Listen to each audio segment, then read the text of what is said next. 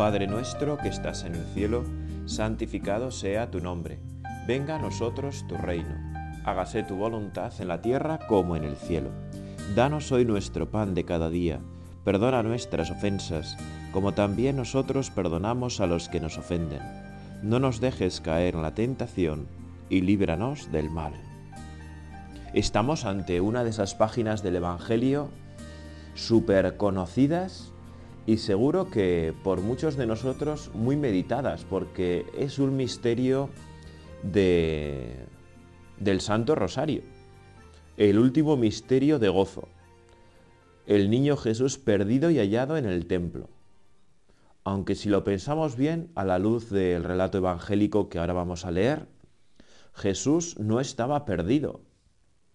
No, él sabía perfectamente, tú sabías, Señor, perfectamente dónde tenías que estar y dónde estabas. Los que estaban realmente perdidos sin ti eran la Santísima Virgen y San José, tus padres. Y es lo mismo que nos pasa a nosotros, ¿verdad? Cuando nos alejamos de ti, Jesús, que nos sentimos perdidos. Me recuerda este pasaje evangélico al confinamiento, cuando estuvimos todos confinados, ¿verdad? En aquel mes de marzo, eh, que un chaval me preguntó, ¿no? Un día por redes sociales o... Pero bueno, yo creo que era por mensaje privado o así, vamos. Era una cosa más personal, pero vamos, se puede contar. Eh, me preguntó, ¿Dios dónde ha estado en el confinamiento? Y me decía, bueno, espere, espere, espere porque es la pregunta que un amigo me ha hecho a mí, ¿no? Un amigo me ha preguntado, pero Dios, ¿dónde está en el confinamiento? Y el chaval me dijo, Dios ha estado donde siempre está, no se ha movido. Somos nosotros los que o le hemos perdido o le hemos encontrado. Y me preguntó a ver qué le parecía, qué me parecía a mí esa respuesta, ¿no? Bueno, que de hecho no se le había dado todavía, pero lo estaba pensando, ¿no? Eso era para saber si era una buena respuesta o era mejor pensar otra. Y la verdad es que me pareció una respuesta genial, ¿verdad? Dios dónde está cuando nosotros sufrimos? Dios dónde está cuando nos sentimos desamparados? Dios está donde siempre está. Pues nos encontramos a Jesús en la oración, nos encontramos contigo, Señor, en misa, en los sacramentos. Nos encontramos contigo, Señor, eh, en la confesión. Nos encontramos contigo en el prójimo. Nos encontramos contigo, contigo a través de María en el rosario.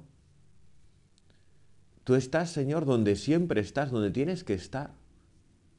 Sin embargo, somos nosotros los que tantas veces nos extraviamos, los que tantas veces nos perdemos, ¿no? Y qué importante es no solamente volver a ti, Jesús, sino volver y revolver, ya me vas a entender, ¿verdad? En sentido estricto, eh, de nuevo a ti. Comenzar una vez la relación contigo y recomenzarla muchas veces, siempre que nos perdamos. Volver y de nuevo volver una vez a ti, una y otra vez, sin cansarnos, me recuerda, ¿verdad?, eso que decía el Papa Francisco al comienzo de su pontificado, que Dios no se cansa de perdonarnos nunca. Somos nosotros los que nos cansamos de pedirle perdón. Dios nunca se cansa de nosotros. No se escapa, no huye. Somos nosotros los que nos cansamos de buscarle, los que nos cansamos a veces de eh, ir a donde se encuentra. Otra presencia muy importante de Dios en nuestra vida es en nuestro interior, en nuestra alma, en gracia. Y qué importante tener esa vida interior, ese mundo interior dentro de nosotros, ese templo interior, mejor dicho, ¿verdad? Donde tú y yo nos encontramos con el Señor. Y poder tener ese conventillo interior, ¿verdad? Que decía Felipe el de Mafalda, creo que era él. O Miguel, o Miguelillo, no lo sé. Bueno, uno de los dos donde estar a gusto, ¿no? Ese conventillo donde nos encontramos con Dios y estamos a gusto en nosotros mismos, sin tener que huir de nosotros. Y por eso, bueno, pues es tan importante, ¿no? Esa presencia de Dios. Y saber buscar a Jesús, buscarte, Señor, donde tú te encuentras.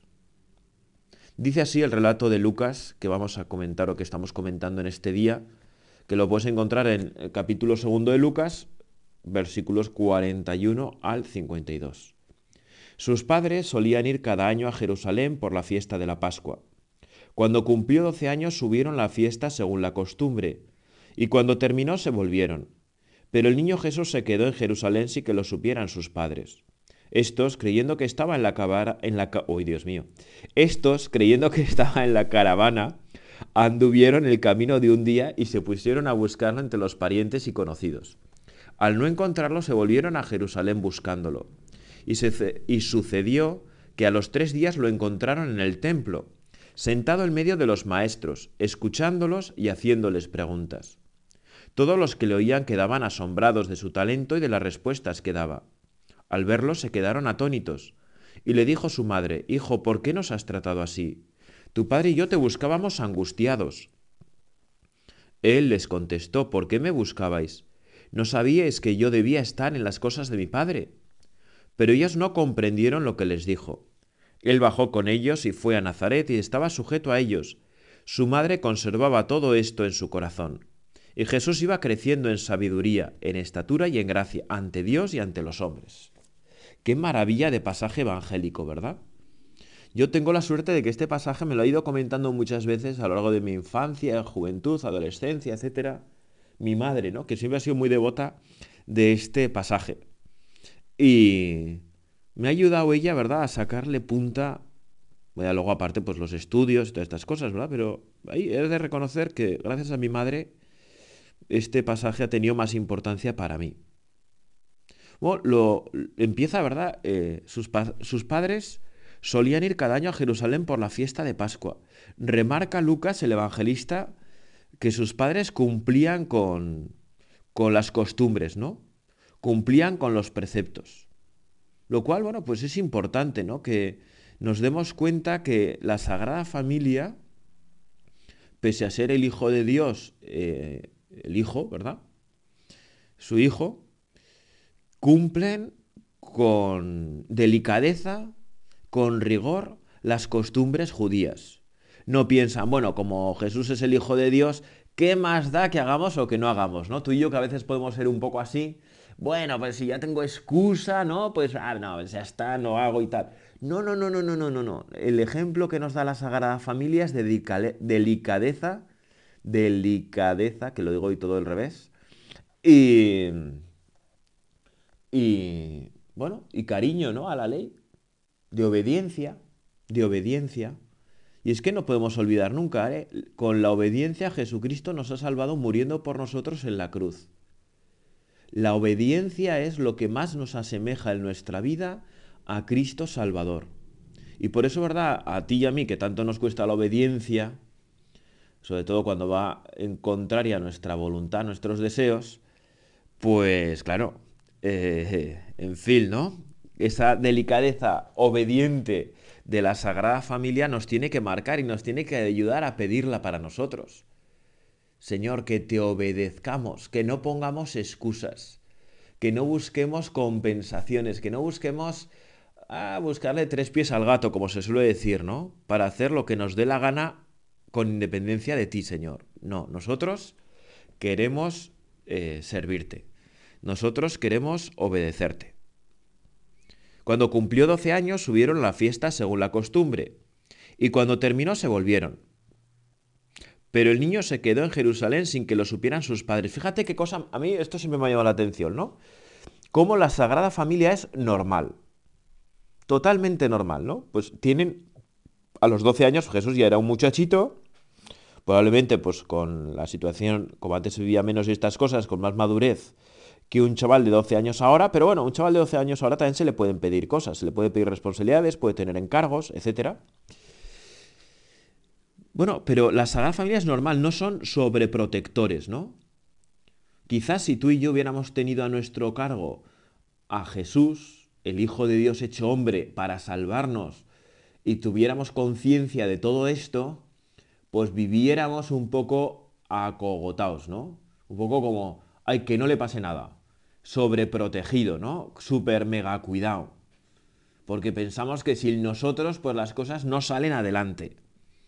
Pero bueno, la Sagrada Familia lo vivía con naturalidad, ¿verdad? Y de tal modo que, pues Jesús, ¿con quiénes suponían que estaba en esos momentos? Pues con sus amigos, ¿no? Jesús tenía sus amigos, tenía sus amigas, tenía, bueno, su, eh, su independencia, ¿no? Su autonomía en la Sagrada Familia. Y por eso la Sagrada Familia la descubrimos a la Virgen y a San José que confían en el Señor y que saben que va a hacer lo correcto, ¿no? Y que por tanto, bueno, pues piensan que, que todo va en orden, pero no están ahí todo el rato, o sea, podríamos decir, ¿no? Jesús no está ni el madrao ni empadrao.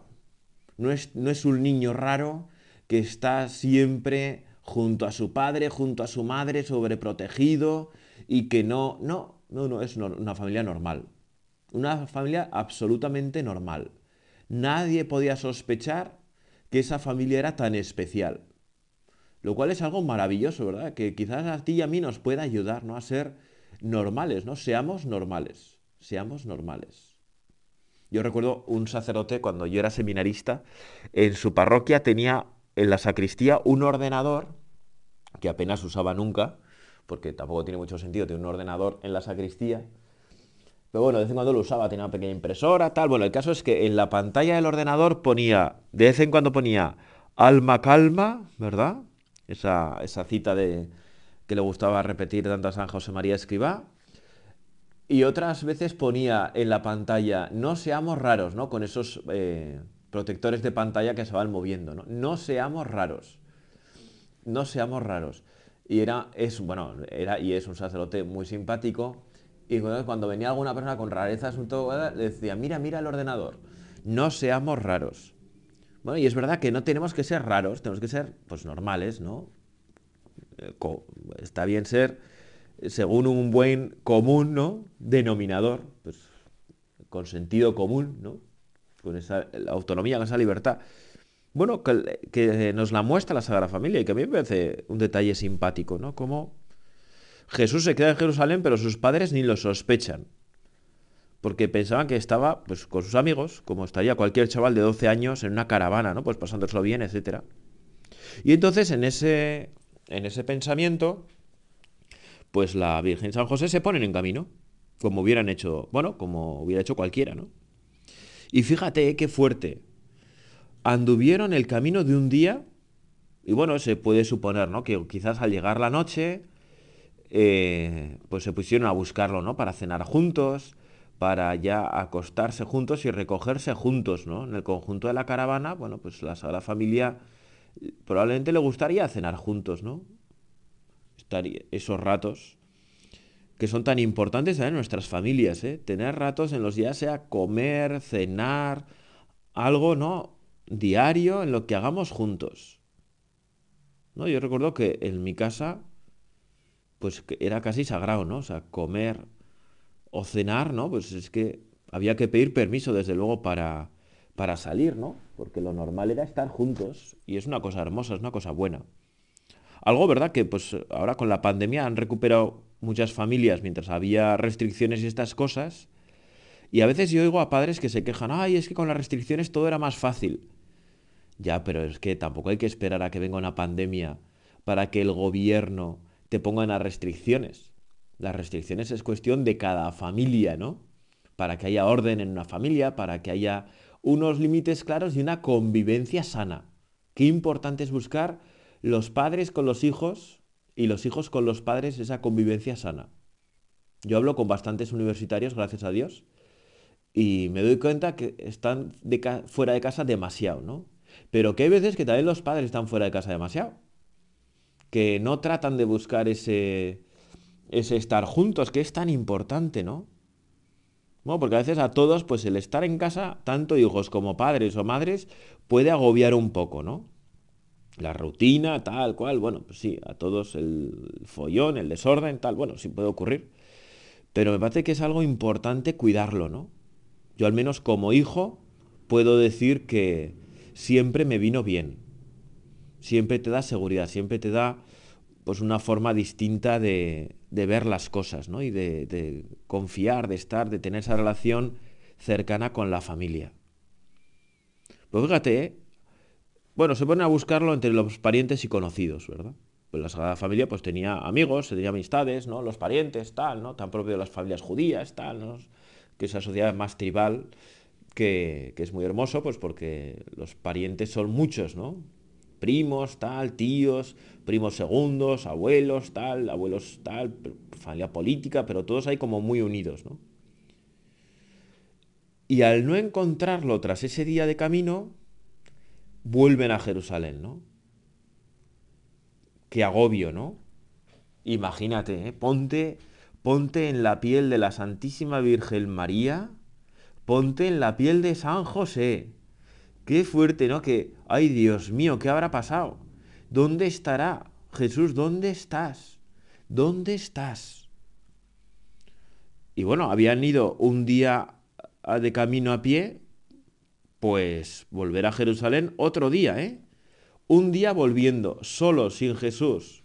Yo recuerdo una vez, yo soy navarro, y una vez en fiestas de mi pueblo, que bueno, es un pueblo ya un poco grande, ¿no? Eh, en fiestas, pues ya sabéis que los navarros en todos los pueblos nos ponemos de blanco y rojo, ¿no? Bueno, ya que soy cura no, pero, pero la gente, todo el mundo se pone de blanco y rojo, ¿no? Por lo tanto, si alguien se pierde, es casi imposible encontrarle, ¿no? Porque no hay nada que le distinga. Entonces yo recuerdo que en unas fiestas de Estella, que por cierto no es pueblo, es ciudad, eh, se perdió un sobrino. Y, claro, iba de blanco y rojo. Entonces, la angustia, las horas que costó encontrarlo, la angustia de todos, pero sobre todo, sobre todo de su madre y de su padre. La angustia total, ¿no?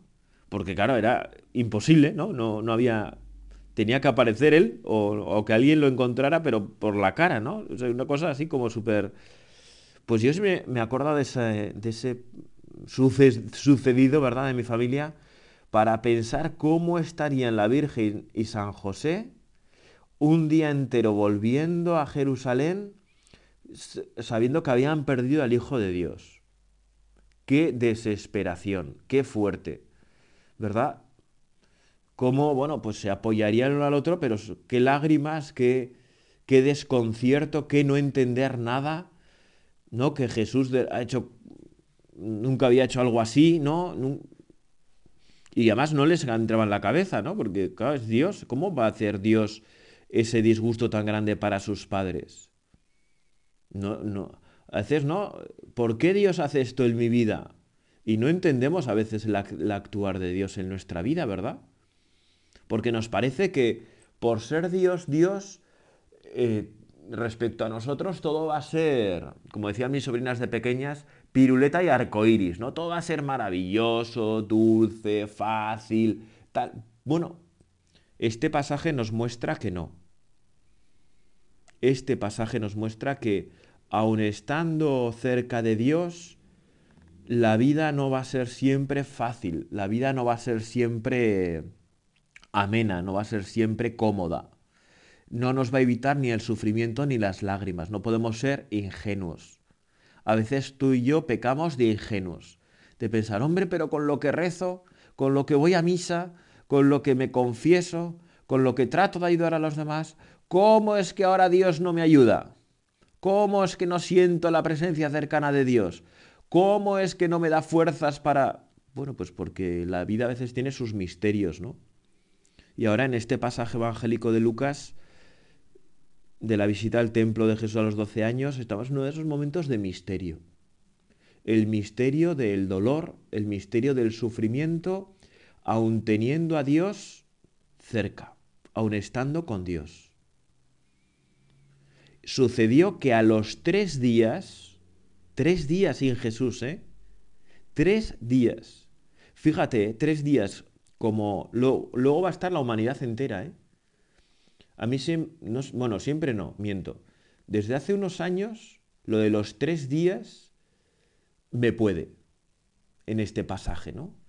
Porque fíjate, ¿eh?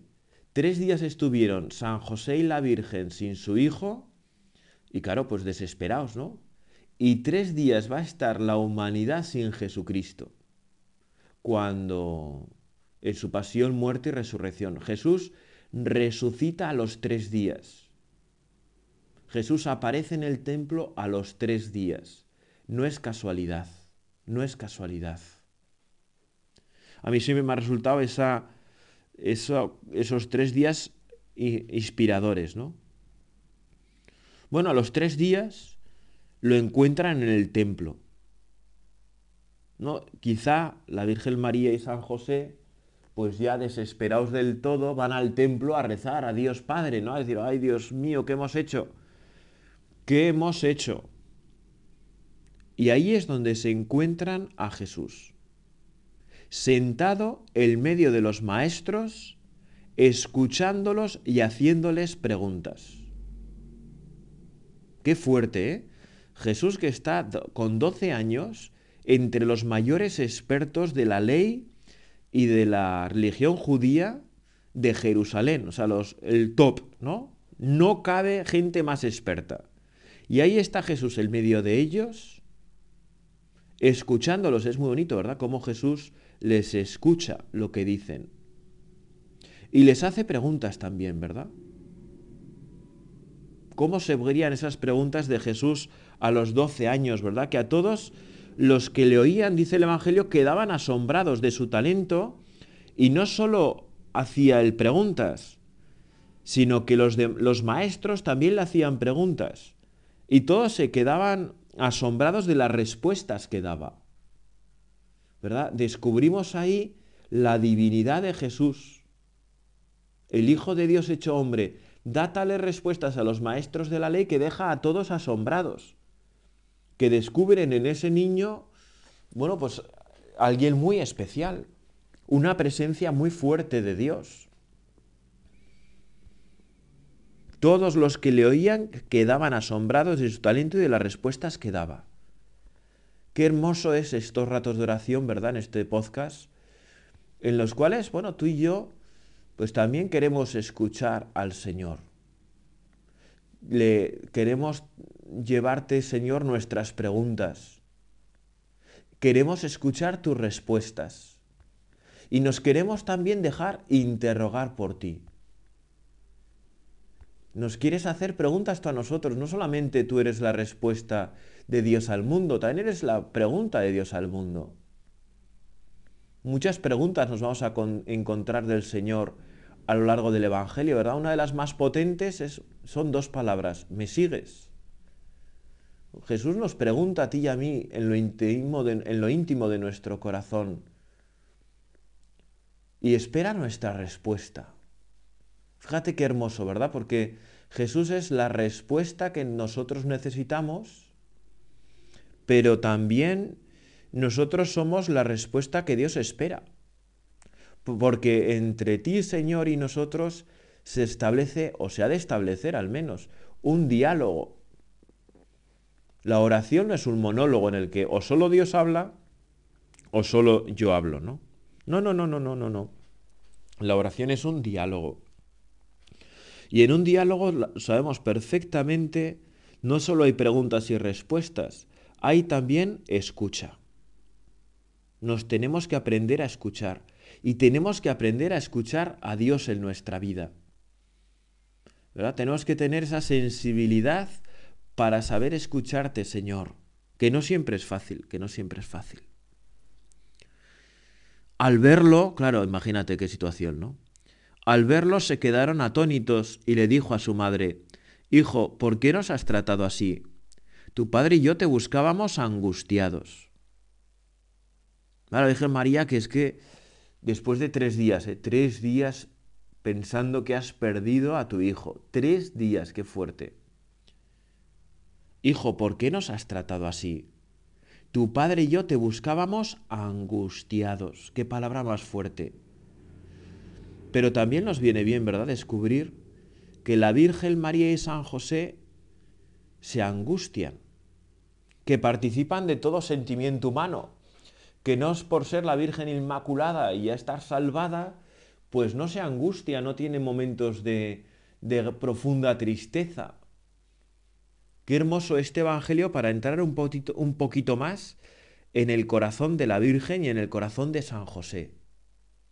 Y descubrir que es un corazón como el nuestro.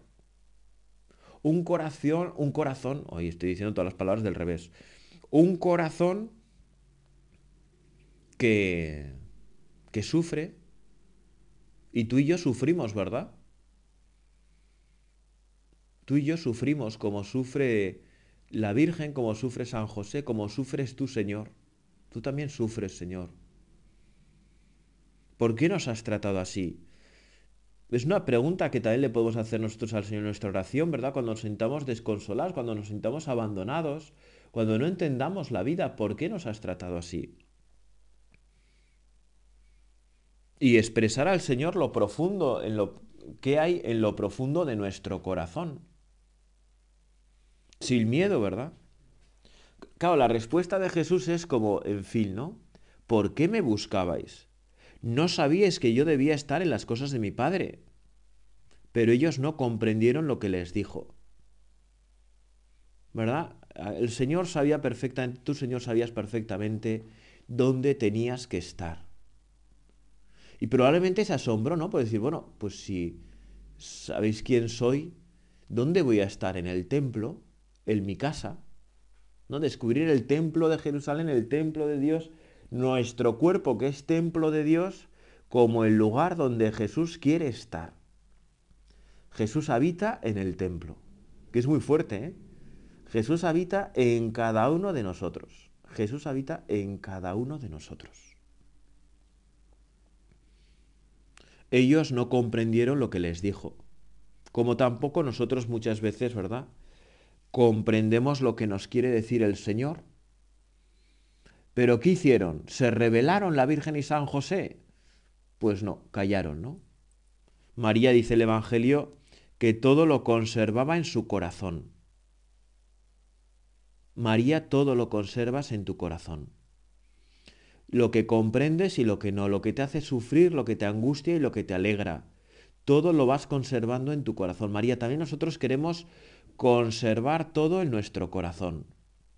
Queremos imitarte y queremos tener ese corazón lleno de Dios y de todo lo que sucede en nuestra vida en relación a Dios y por tanto en relación a los demás. Y otro misterio, ¿eh? grande, grande, grande, grande. Jesús bajó con ellos y fue a Nazaret y estaba sujeto a ellos. Iba creciendo en sabiduría, en estatura y en gracia ante Dios y ante los hombres. ¿Verdad? Como después de este, de este pasaje, Jesús baja con ellos y obedece. El Hijo de Dios obedeciendo a la Virgen y a San José a pesar de que no eh, comprenden todo, a pesar de que se angustian, a pesar de que... de tantas cosas, ¿no? A pesar de los pesares, Jesús estaba sujeto a ellos. Y gracias a ellos Jesús iba creciendo en sabiduría, en estatura, se iba haciendo cada vez más grande, y en gracia, ante Dios y ante los hombres, ¿verdad? De tal modo que la presencia, la fuerza de Dios va creciendo también en él, es un misterio. Yo si te digo la verdad, no lo termino de entender, pero es así porque así nos lo dice el Evangelio. Y como nos pasa como a la Virgen San José, que no comprendemos todo, pues simplemente lo tenemos que conservar en nuestro corazón. Y a sentir con una profunda adhesión al tanto amor de Dios por nosotros. Aun sin comprender nosotros amamos. Aun sin comprender nosotros queremos permanecer a tu lado, Señor. Aunque a veces vivamos con angustia, aunque a veces vivamos con tristeza. ¿Verdad? Pues Señor, ayúdanos, ¿verdad? Te lo pedimos por intercesión de María, tu madre, de San José, tu padre, en la tierra, ¿verdad? De la Sagrada Familia. Ayúdanos, Jesús, a estar sujetos a obedecer. Ayúdanos a conservar todo en nuestro corazón y a seguirte, aunque no comprendamos aunque la vida de vez en cuando nos supere, a pesar de los pesares. Dios te salve María, llena eres de gracia, el Señor es contigo. Bendita tú eres entre todas las mujeres y bendito es el fruto de tu vientre Jesús. Santa María, Madre de Dios, ruega por nosotros pecadores, ahora y en la hora de nuestra muerte. Amén.